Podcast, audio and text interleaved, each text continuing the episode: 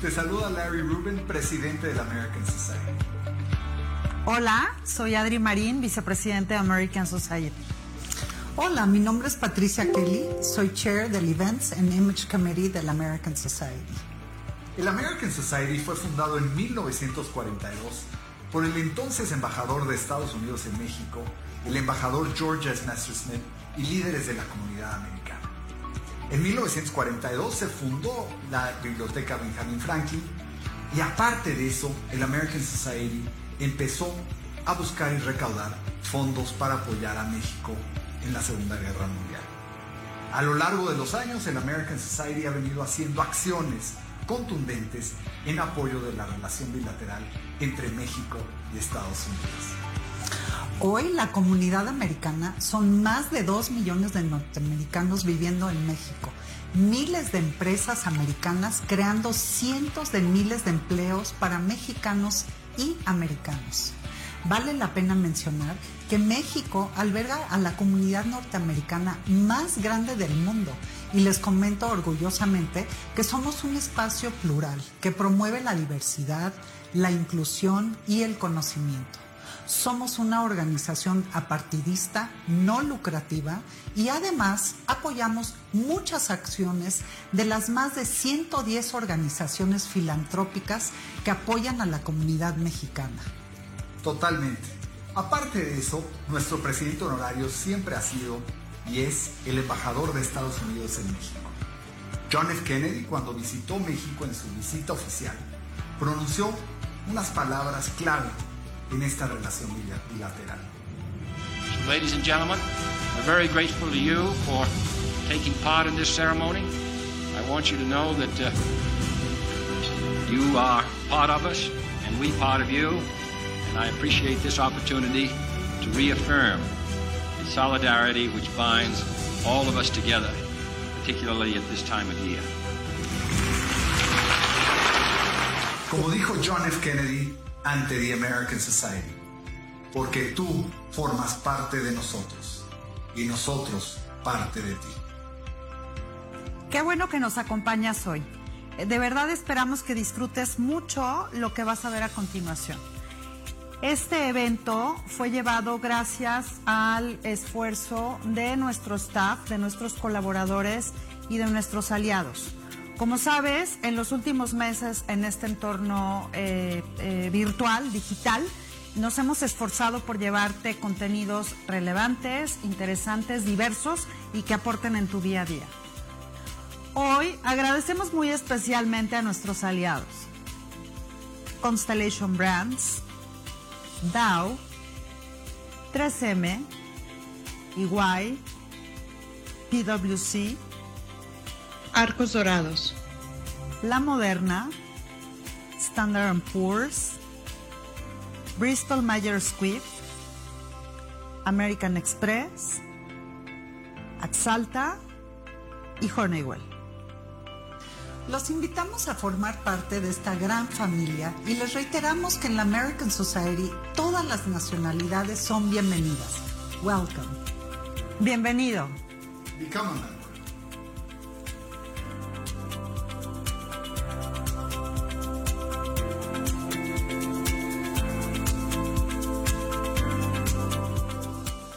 Amigos, yo soy Debbie Leard y como siempre feliz de estar con ustedes, con el American Society, Larry Rubin, que también nos estará aquí acompañando. Y tengo un invitado muy especial, Daniel Loenberg. Él es chileno de origen, no obstante ya más mexicano que nada porque vive en nuestra tierra, en Ensenada, y como siempre haciendo buenos vinos. Qué gusto volverte a ver, Daniel, después de tantos años. Hola Debbie, ¿cómo estás? Este, muchas gracias por la invitación. Y sí, aquí ya, ya estamos, eh, la verdad, de mucho tiempo ya viviendo aquí en Ensenada. Prácticamente casi 16 años aquí en, en, en Ensenada, de Santiago para, para Ensenada. Ya eres, ya eres todo un eh, mexicano y, y, eres parte de lo nuestro. Y Daniel, empecemos por tu pasión por el mundo vinícola esa carrera que has tenido con diferentes bodegas, con Concha y Toro, que es creo donde nos conocimos, o Altair, y, y, y cómo, cómo surge, en qué momento sabes yo quiero dedicarme a los vinos. Pues la verdad la, pasión partió obviamente muy joven. Eh, obviamente Chile, yo viniendo de un, país eh, pues netamente eh, consumidor de vino, la verdad la gente pues en Chile consume mucho vino. Mi familia pues sí también consume mucho vino, les gusta, en verdad algo normal, muy, muy típico el, vino. pues me dio, me dio esa, ese, ese bichito, esa, esa sensación de ver el tema de, probar un poquito, de ir probando, de ver eh, el final, el, producto final después de, cuando viene la cosecha, las uvas, verlas ahí, cómo se convertían en vino, cómo, cómo era este proceso de transformación de, esta, de esta uva en vino. Y la verdad, pues mis comienzos fueron universitarios. Yo, pues de ahí nació el, tema del, gusto. Y en la universidad prácticamente tomé la decisión, eh, ya estando en en la parte de agronomía, porque yo también soy ingeniero agrónomo, eh, tomar la decisión de irme para, para el tema de enológico, ¿no? Para el tema de enología. Y de ahí, obviamente, pues empezar ya desde muy chico eh, a trabajar, obviamente, como tú decías, Debbie, en, en, diferentes proyectos en Chile, para después ya tomar la decisión de mudarme definitivamente a lo que es México ahora. Magnífico. Y dicen por ahí que una botella de vino contiene más filosofía e historia que todos los libros. Y sí son tantos estudios y tanto el mensaje que hay en cada botella. Y hablamos de la bodega Emede. Cuéntanos más de, esta casa, de los vinos, de la filosofía que tienen en Emede, en Ensenada, en Baja California. Pues mira, con el correr del tiempo, yo, yo llegué en, eh, a México el 2005, ya tengo bastante tiempo, como te decía, 16 años.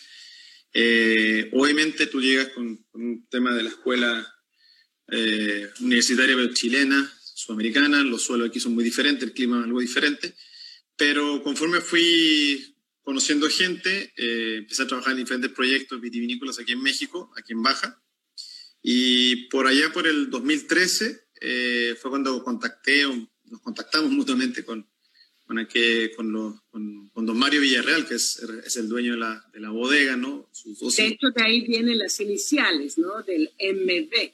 De hecho, de ahí viene el nombre MB por, la, por las iniciales de, de, don Mario, que es Mario, la M de Mario y B de Villarreal, MB. Este, y bueno, me contactaron ellos, eh, la familia Villarreal, con Maribel, su hija, y, y Laura, las hijas, son dos hijas.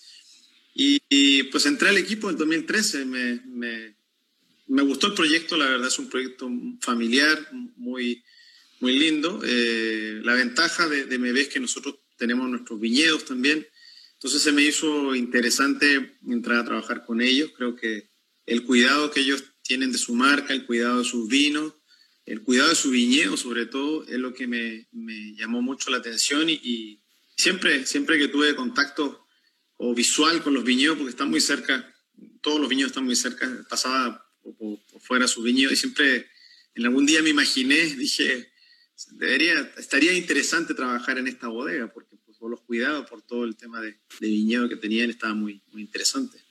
Magnífica historia, además veo que utilizas, eh, ahorita ya nos contarás más y vamos a comenzar a catar los vinos, pero veo ahí muchas uvas bordelesas, es, es un vino que nos habla mucho, obviamente, de la tierra en, el valle de Guadalupe, pero tiene ese toque muy francés. ¿Te gusta en especial estas uvas, la Cabernet, la Merlot, la Cabernet Franc? Cuéntanos.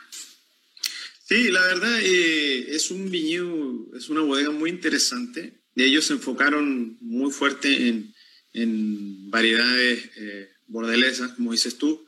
Eh, tenemos la mayoría de los viñedos, nosotros ahí tenemos 18 hectáreas plantadas, eh, estamos plantando un poco más, compramos un poquito más para plantar blanco, pero de las, de las 18 hectáreas que comenzamos, eh, prácticamente en la gran mayoría es Cabernet Sauvignon, tenemos un poquito Cabernet Franc, tenemos Merlot, por ahí también tenemos Malbec, también, este, que también nos, nos sirve para hacer uno, uno, uno, de los vinos de la, de la línea de monovarietales.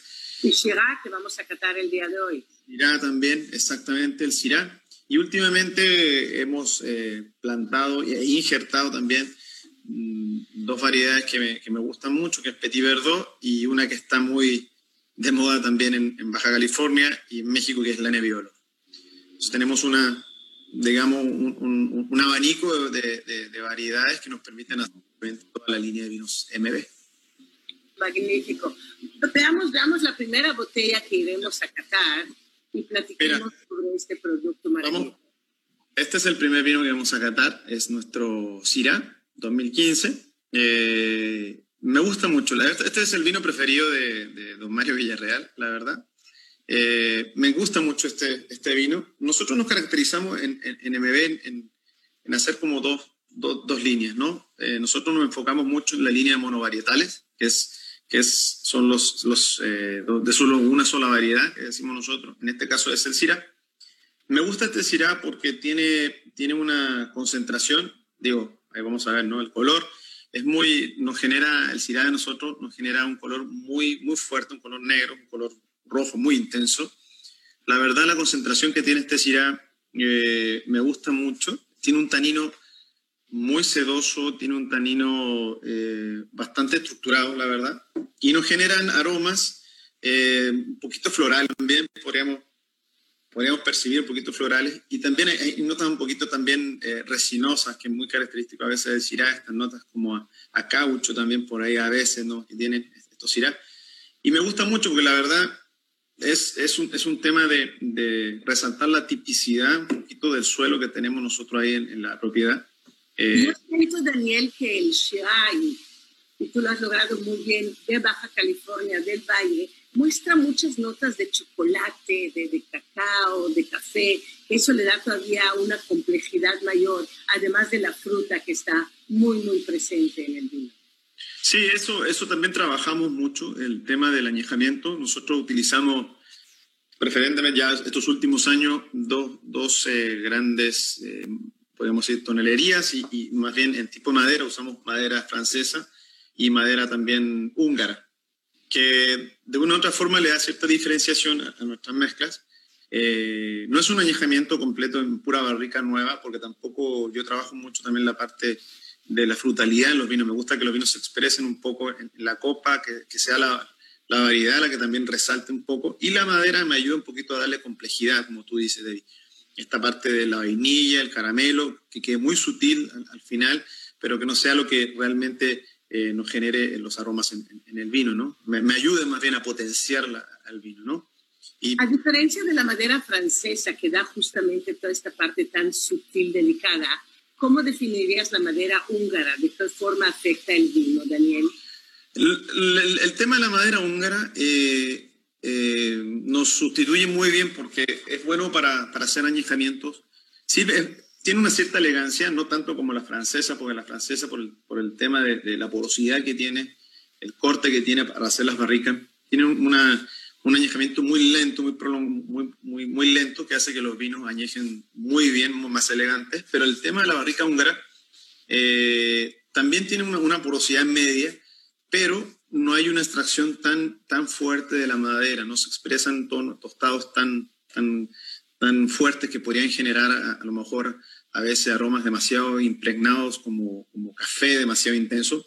Entonces me sirve esto, esta barrica húngara, le da notas elegantes, pero son añejamientos más cortos. Eso es lo que permite evolucionar un poquito el vino, pero evolucionarlo para bien, ¿no? No, no, no, no evolucionarlo tan, tan, tan rápido como sería una americana, por ejemplo, si, ocupamos barrica americana, que son nos dan notas un poquito demasiado ya maderosas, ¿no? Claro, demasiado fuerte. demasiado fuerte. Los vinos tienen que hablar de la fruta y tienen que hablar de su terroir, de su origen, y no queremos nunca esconder justamente las características de un buen vino. Eh, vamos a probarlo en boca y sabes, Daniel, dicen por ahí que toma consejo en el vino, pero toma decisiones con agua. ¿Qué opinas? toma consejo con el vino y decisiones con agua. No sé. Tú dices... Cuando tomas tus decisiones eh, de cómo hacer el vino, cuál es la mezcla, en qué momento ya a la uva, ¿lo haces con vino o con agua? No, generalmente mm, hay una... A mí lo que me gusta cuando tomo la decisión de hacer los vinos es... No es con vino, eh, la verdad, eh, no tanto con agua. pero, pero siempre me gusta tomar las decisiones solo, la verdad. Yo soy súper en ese sentido, me encierro mucho cuando tengo que hacer las mezclas o, o generar algún, alguna de los varietales o qué barrica usar para poder hacer el tipo de vino. Y no sé, me concentro bastante en ese sentido. Me gusta, como, como te decía, esta parte de, ojalá ganar mucho más el, tema de, de, la frescura en los vinos, ¿no? Que se sientan, sí tengan la astringencia, sí tengan la potencia, pero también se sientan muy vivos. Entonces, el momento tú eh, probar los vinos, por ejemplo, estos vinos de MB, que se sientan expresivos en la copa. Eso yo sí busco mucho, busco mucho esa, esa parte de que las variedades se expresen mucho eh, y que, como te decía, que la barrica pues se sienta ahí, pero, pero que embone muy bien con, con, las, los varietales. Me, parece, me parece muy importante, Daniel, es como las personas. Si una persona es pesada, es, es, es ya sabes, como aburrida, nada, te hartas muy pronto. En cambio, si tiene esta chispa, esta alegría, como un buen vino que hable también de la fruta y de la madera, y, tal vez por ahí las notas de cacao, pero también tiene la, parte de, la astringencia. Entonces, mucho más alegre y puedes seguir y seguir como con un amigo con el vino. Sí, la verdad sí, tienes que tener un, equilibrio en, muchas cosas porque obviamente eh, aquí el tema del clima es bien, bien importante. Nosotros no todos los años tenemos años, no todos aquí los años nos cambian mucho en, baja. Y hay años que tenemos, como llueve mucho, hay años que son muy, muy secos. Entonces tienes que tratar de equilibrar esa, esas dos eh, eh, aristas que a veces tienes que son muy, muy, muy fuertes para poder dejar y para poder llevar una consistencia final a los vinos. Entonces, porque creo que lo más importante es que los vinos se sientan consistentes a través de los años y cada añada de una u otra forma tenga cierta similitud para que no, tengamos esto a veces bloques tan, tan altos de calidades muy buenas y de repente nos bajamos. Entonces, si es, aquí un poquito es un, es un reto aquí a veces el tema de, de, de, cómo construir un poquito los vinos. Y de hecho, en los años difíciles es cuando el enólogo, como tú, Daniel, es cuando más tiene que lucirse, trabajar más duro, pero los vinos pueden resultar magníficos si el enólogo sabe cómo utilizar esa, esa temporada difícil.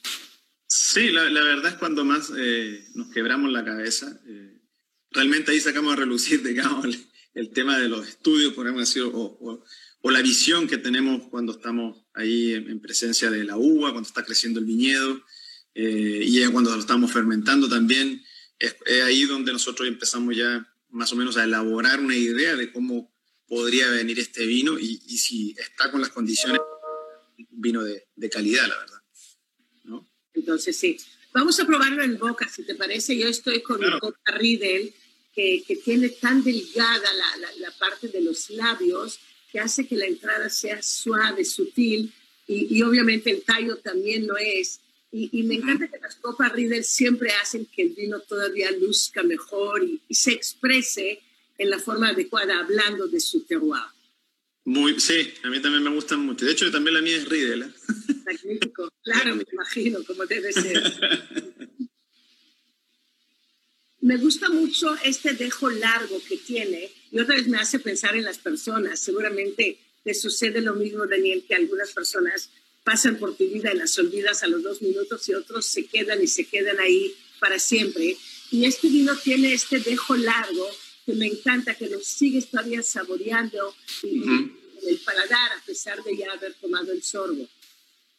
Sí, lo que me gusta de este vino que tiene un, un, una entrada muy, muy rica, tiene una acidez muy, muy, este, muy fresca, muy persistente, lo que hace que este vino se sienta fresco todavía a pesar de que estamos hablando de un 2015, pero es un vino que haya pasado cinco años en botella y es un vino que todavía tiene mucha evolución que justamente la acidez lo que le da mucho, en muchos casos la evolución a los vinos, cuando tiene una buena acidez, pues podríamos decir que, es un vino que nos va a aguantar un tiempo más en botella. Y, y, la verdad, pues sí, tiene mucha estructura, me gusta porque tiene una, una estructura muy, muy rica en boca, se siente un vino muy redondo, eh, con un tanino que ya ha sido un tanino un poquito más eh, pulido por el, por el paso de los años también, es un vino que ya se siente el tanino muy suave, eh, se siente esta esta velocidad, esta parte en la boca cuando lo, lo, tomas, muy redonda, muy redonda, que te hace como que tiene esta parte muy rica, como que tuvieras algo en la boca. Y, y eso, eso, eso me gusta mucho los vinos, ¿eh? esa sensación como de, de, de, de, untuosidad, de que te llene la boca, como que sientes un peso dentro. Y eso, eso yo creo que cuando generas eso, eh, generas, en teoría, generas un buen vino, un vino muy agradable también. Y eso, recuerda, le, le, llama, le llamo anorexia prohibida. Queremos cuerpo, queremos músculo, queremos, queremos miel, queremos también la parte de grasa, eh, que todo se pueda sentir y se pueda disfrutar y no algo que sea tan ligerito, tan aguado como esas mujeres tan flacas que ya no nos dice nada. Sí, sí, bueno, yo, yo siempre digo que hay para todo, pero por ejemplo, para el gusto mío y, y, me toca estar en la parte este, enológica aquí en, en, MB, en MB, pues me gustan esos vinos que, como tú dices, se sientan, ¿no? Esos vinos que, que tú sientas en, en boca, que estés con alguien o que estás sintiendo a alguien. Eh, yo soy muy de eso, o sea, yo mis vinos pues me gustan que tengan esa velocidad, esa parte de la, de la estructura, que tengan la frescura también, pero, sí, que, que, se queden en el tiempo, no que pasen, ¿no? Sí, totalmente, que queden en el paladar. Además son, son mejores para maridajes, ¿no crees? Porque ya que, que quedan en boca, la, la, parte del maridaje con la comida se vuelve todavía más interesante. Sí, la verdad son vinos que eh, muy interesantes, sobre todo para la comida mexicana. Eso está ideal, los vinos que tenemos nosotros aquí en Baja y los, vinos de MB ideales para poder marearlos con todo tipo de comida mexicana. E, este Syrah, por ejemplo, es, está ideal por algún tipo de corte, un corte de carne también, no sé. Ya ahora, ahora el tema de los maridajes o, las comidas es tan relativo y ahora hay tantas cosas que se pueden hacer, ¿no? Ya no son... Yo lo maridaría con esas tortillas grandotas de ensenada, mucha langosta, mucho Ándale. estaría espectacular. Sí, sería muy rico, sí. Esas, esas tortillas sí que te llenan, con una sola ya casi te llenan, porque son enormes. Delicioso. qué, otro vino vamos a, a catar el, día de hoy? Mira, ahorita vamos a servir. Tenemos este otro. Los, nuestros, los nietos. ¿ah? Estaba yo, aquí lo tengo y lo estaba yo eh, probando hace un rato ¿Por qué el nombre? Cuéntame. El, el nombre de los nietos, de hecho este es el, el, el premio, nosotros decimos que nuestro premio en la bodega. Eh, los nietos tiene por el nombre por un tema de, de, don Mario, de, darle un poquito de, de importancia. Él, él, quiere mucho a, a sus nietos, eh, son, son cuatro nietos en realidad, son tres hombres y una mujer, pero en el caso de la etiqueta, eh, cuando comenzaron el proyecto, eh, los, los nietos. Aquí la etiqueta, si tú ves, es, es, la, es la imagen de él, sus dos hijas, y luego vienen los tres, ni, los tres nietos hombres. Por eso se llama nieto, por un tema de, de, de, darle a ellos como importante, ¿no? Y para nosotros, obviamente, es el, es el vino ícono, es el vino premium. Ya es una mezcla, como tú decías, una mezcla bordalesa, ya este, y aquí ya influye o confluye en el ensamble de Cabernet Sauvignon Merlot y tiene Cabernet Franc. Eh, obviamente en este vino nosotros trabajamos los mejores lotes de Cabernet Sauvignon, el mejor Merlot, el mejor lote de, Cabernet Franc también. Y lo que tratamos de aquí de, en Nietos es darle obviamente un salto un poquito más que los monovarietales, que el Syrah que estábamos probando, por ejemplo, el, el vino anterior, darle un poquito más de, de estructura, potencia, que se note que, este es nuestro vino eh, importante, ¿no? Que se note que este es el vino que nosotros queremos, que si la gente lo quiere añejar durante más tiempo, es un vino que va a aguantar en botella sin ningún problema. Este... Bien, tú como enólogo, en lo general, o más bien de forma particular, tú, ¿te gustan más los vinos que son monovarietales, es decir, vinos que están con una, hechos con una sola uva, o prefieres la complejidad que ofrece un vino como este, que tiene Cabernet, Cabernet Sauvignon, Cabernet Franc, Merlot. ¿Qué es lo que te gusta más a forma personal? Eh, no, mira, me gusta, yo soy muy fan de los vinos, ¿eh? me gustan los vinos tomarlos en toda ocasión. ¿eh? Yo, cada, cada, ya sea blend o, mezcla o, mono varietal, pues tiene sus pros y sus contras. En el caso de, que si fuera un mono varietal, siento que al ser mono varietal es un poquito más exigente en el sentido de que tienes que trabajar muy bien la variedad, en este caso el que estamos probando anteriormente, el Syrah, porque al final de cuentas el Syrah tiene, tiene los aromas que pueda generar. Entonces, de una u otra forma, eh, si lo vemos en ese sentido, a lo mejor puede ser un poquito más eh, costoso, un poquito más, no problemático, sino que cueste un poquito más hacer un buen monovarietal. En el caso de las mezclas, eh, que todo apoya un poquito más las mezclas porque en ese sentido tú ahora compensas la debilidad o la, o la potencia de una con otra, ¿no? Entonces, es más fácil a lo mejor conseguir vinos complejos, como tú dices, haciendo mezclas, porque puedes agarrar en este caso un Cabernet Sauvignon con un Merlot y el Cabernet, si no tiene tanto aroma, pero tiene la parte de la estructura y el Merlot viene la parte... Al juntarlos, hacer, hacer el ensamble, pues generas un vino mucho más eh, eh, más armónico, un vino mucho más homogéneo, un vino más rico, ¿no? Si fueran por separados, a lo mejor el Cabernet y el Merlot, pues el Cabernet a lo mejor le faltaría esa parte fresca, la parte frutal, si tendría la potencia, pero no tendría, no, a lo mejor no expresaría nada en nariz. Y si vemos el Merlot, a lo mejor expresaría mucho en nariz, pero la parte complejidad no. La perdería. Sí, la perdería. Estaba yo haciendo mi, mi, vino con Gérard Bertrand en la Languedoc-Roussillon y cada tres meses nos veíamos, él es un alquimista y venía con estos sí. su laboratorio, yo llevaba mis copas Riedel de diferentes e íbamos mezclando y más Shiraz y más Mourverde y aquí un poquito más de Cabernet, lo dejábamos tres meses y volvíamos a vernos. Y decía yo, no, aquí yo creo que le falta una pizquita más del, del Mourverde, por ejemplo. Entonces fue toda una, una labor, la que tienen ustedes los enólogos, fascinante y al mismo tiempo muy fine tuning, muy delicada para saber cuál es el momento, el timing que es tan importante en la vida en todo y, y justamente las mezclas.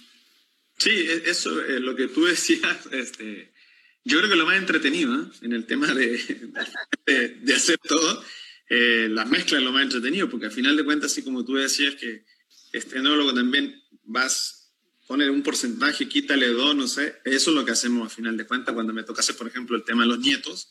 Exactamente. Las, los nietos, si quieres verlo así, los, las variedades que se ocupan van a ser las mismas. Ahora el porcentaje es el que va a cambiar en muchos casos dependiendo de cuál se sienta mejor en ese momento. Entonces, también, como tú dices, ahí me ves con la probeta, eh, ponle un poquito más de Cabernet, bájale el Merlot, ponle un poquito más de Cabernet Franc, hasta que llegas al equilibrio en la cual obviamente te sientes tú gustoso, te gusta cómo quedó y ese es al final el, el vino que tú vas a, vas a sacar, ¿no? ¿Qué te parece si catamos este, a los nietos? Vamos a ver. Pues mira, nietos, eh, bueno, como te decía, a mí me gusta mucho, la verdad, nietos creo que es, es uno de los, eh, de los buenos vinos que tenemos eh, en, en, baja, la verdad. Logra esta parte de la, de la estructura y en nariz me gusta mucho porque genera mucha fruta roja por, por, el merlot. En muchos casos el merlot le da la, la frambuesa, la fresa. ¿ah? El cabernet también tiene esa parte también de dar algunos aromas también un poquito más eh, eh, de fruto rojo también.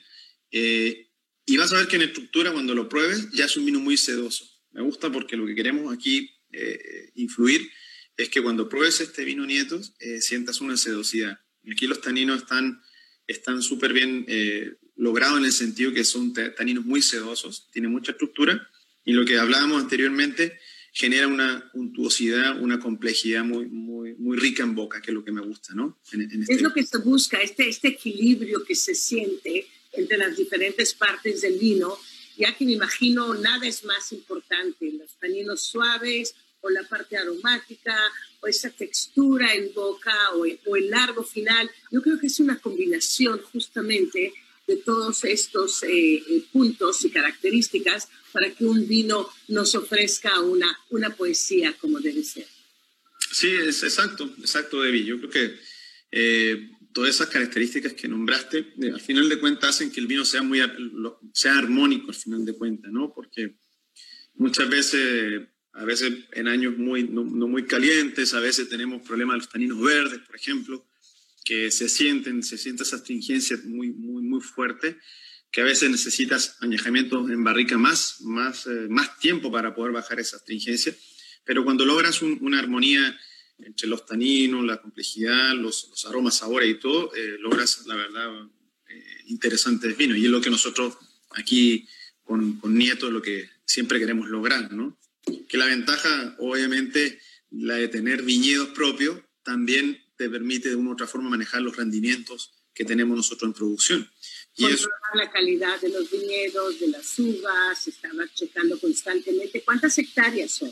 Exactamente, son, son 18 hectáreas eh, y 18 hectáreas en las cuales pues nosotros, como dices, eh, logramos manejar un poquito los rendimientos para poder tener eh, la calidad que necesitamos al final de cuentas en, los vinos, obviamente. ¿Cuántas botellas son, Daniel, y, dónde las venden? ¿Las exportan también todas en México? Mira, nosotros aquí en, México, bueno, tenemos una producción más, a veces más menos, pero andamos alrededor de las 5.000 cajas con toda la línea de vinos que tenemos, ¿ah? partiendo de los blancos que tenemos hasta los tintos, ¿no? Eh, casi toda nuestra producción de estas 5.000 cajas, bueno, por una, no, nuestros eh, distribuidores aquí en México son la castellana, eh, pero sí también tenemos un pequeño margen, un poquito de porcentaje que exportamos a Estados Unidos, principalmente California, que es un mercado, obviamente nosotros estar, estando tan cerca de la frontera, pues ya con el tema del, del intercambio económico y todo, mm, se han nos hemos permitido, se ha permitido abrir un poquito las puertas al tema del vino mexicano en Estados Unidos, entonces ya son muchas bodegas las que ya poco a poquito están entrando en el mercado americano y nosotros somos una de ellas que espero empezar a, ya posicionarnos un poquito más también para, para competir también de una otra forma. Me alegra muchísimo, lo hecho en México está bien hecho y que lo sepa el mundo completo y especialmente los del norte, que a ti te quedan a, a, dos pasos San Diego, ya después Los Ángeles, o sea que, que tiene mucho sí. sentido. Sí, es la ventaja que tenemos nosotros, ¿eh? estando tan cerca eh, de poder hacer ese tipo de, de, comercio eh, y poder exportar un poquito. Y aquí en México, como te digo, la castellana es nuestro principal distribuidor y pues a nivel nacional, nosotros distribuimos a nivel nacional. Entonces, tenemos más o menos, sí, sí, sí tenemos la para poder hacer, hacer las dos cosas, ¿no? Magnífico.